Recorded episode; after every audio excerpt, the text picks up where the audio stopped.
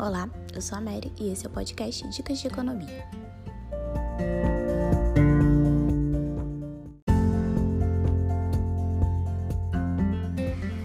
Você já percebeu como os itens da cesta básica estão cada dia mais caros? E o que você está fazendo a respeito? Continua comprando tudo o que comprava ou tenta substituir os alimentos por outros? A carne bovina, por exemplo, você pode substituir pela carne de frango. O arroz pode ser substituído pelo aipim ou batata, o feijão por lentilha, soja, ervilha ou grão de bico. Essas substituições podem até diminuir o valor normal das suas compras de mês.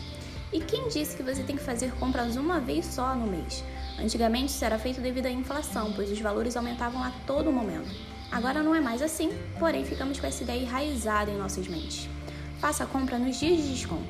E se os itens que você costuma comprar estão caros, substitua ou diminua a quantidade que você costuma comprar.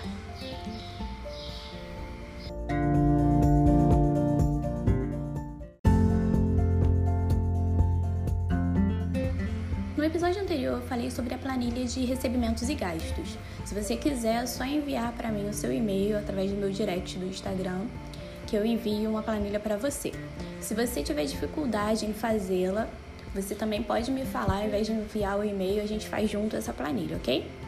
Muito obrigado e até a próxima. E outra, hoje é segunda-feira, hoje é dia de começar a dieta, hoje é dia de economizar e fazer exercícios.